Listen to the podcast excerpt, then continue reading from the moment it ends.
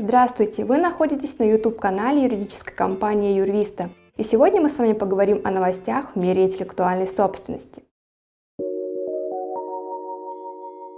И первая новость связана с нарушением авторских прав. Так, Дэвид Френч, профессиональный переводчик, который работал над английской версией книг «Ведьмак», судится с Netflix за авторские права. На днях Френч пригрозил стриминговому сервису Netflix судом, так как в титрах сериала «Ведьмак», вышедшего на платформе в 2019 году, не было указано его имя.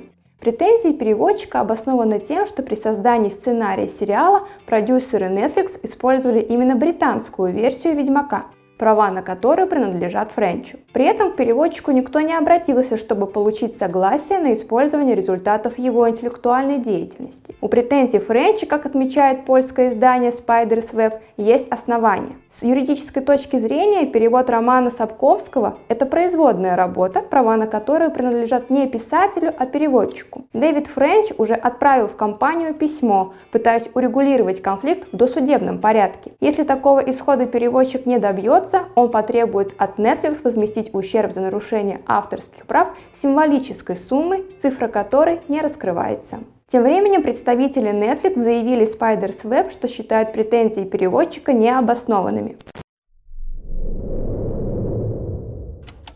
Вторая новость. Патентные тролли лишают Samsung платежной системы. Арбитражный суд Москвы удовлетворил иск швейцарской компании Skivinci Eco Samsung Electronics Rus Company и Samsung Electronics за использование запатентованной технологии системы электронных платежей. Сквинси Эй в 2013 году подал заявку на патент системы электронных платежей, которая описывается как изобретение для проведения онлайнового платежа с применением мобильного устройства покупателя и кассовой системы продавца. Как известно из открытых источников, заявка подана в России в декабре 2013 года, а Samsung Pay был запущен только в 2016 году. В России он появился спустя год. Суд запретил запретил Samsung использование продукции, включающей в себя Samsung Pay, а именно предложение о продаже, иное введение в гражданский оборот на территории Российской Федерации. Это не подразумевает запрет на продажу смартфонов. Если через месяц компания так и не обжалует постановление суда, ей придется просто отказаться от предустановки системы на телефоны.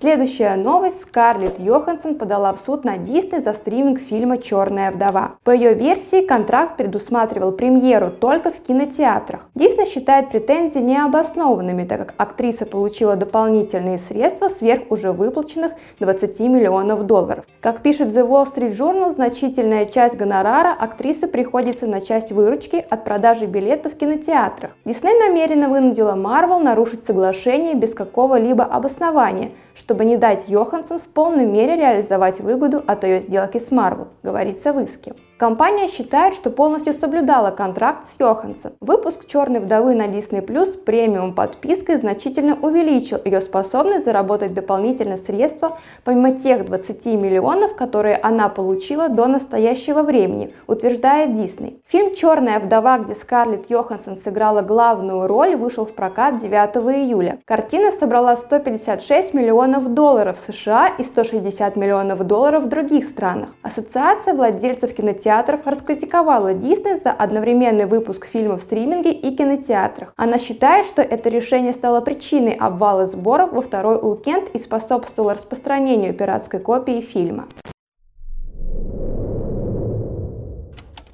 Следующая новость. Австрийский суд признал авторские права за искусственным интеллектом. Система искусственного интеллекта может стать изобретателем согласно австралийскому патентному праву. Такое решение вынес местный федеральный судья, и это решение может иметь значительные последствия в разрезе всей интеллектуальной собственности. Профессор университета Сурея Райан Эббот подал более десятка патентных заявок по всему миру, том числе Великобритании, США, Новой Зеландии и Австралии, поручению доктора Стивена Таллера. Целью данного мероприятия было признание системы искусственного интеллекта DABUS изобретателем.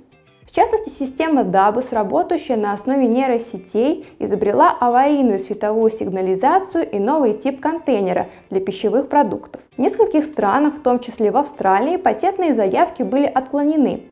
Причиной отказа было указано то, что изобретателем должен быть человек. В решении, представленном заместителем главы Австралийского патентного бюро, говорится, что несмотря на отсутствие четкого определения термина «изобретатель» в законе о патентах 1991 года, под ним понимались физические лица, а машины считались инструментами, которыми изобретатели пользовались. Однако Федеральный суд Австралии вынес решение, согласно которому отказ в регистрации заявки был отменен, и документы были отправлены обратно в бюро для повторного рассмотрения. По мнению судьи, в соответствии с законом изобретателем может быть признана система искусственного интеллекта или устройство. Это соответствует реалиям современных технологий, а также закону и способствует продвижению инноваций. Вместе с тем, не являющийся человеком изобретатель не может быть заявителем патента. Обладателем любых патентов на изобретение системы DABUS будет Тайлер как ее владелец. Тем не менее, DABUS на этой неделе все-таки зарегистрировал свой первый патент в ЮАР.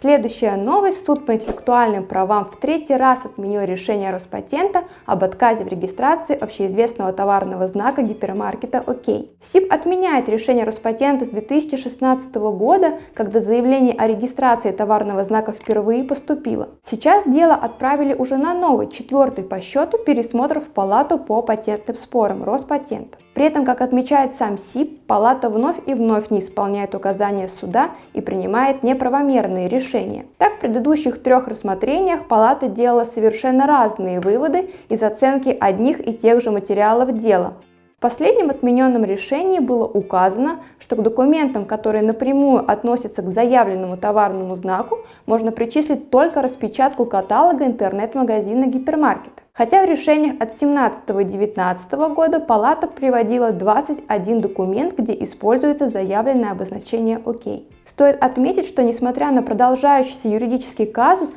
СИП имеет право самостоятельно установить факты, необходимые для принятия решения и обязать Роспатент наконец совершить регистрацию. Ранее суд уже пользовался такой возможностью, например, в деле об общеизвестности товарного знака Авито. У меня на этом все. Благодарю вас за внимание. Следите за новостями в сфере интеллектуальной собственности на YouTube-канале юридической компании Юрвиста.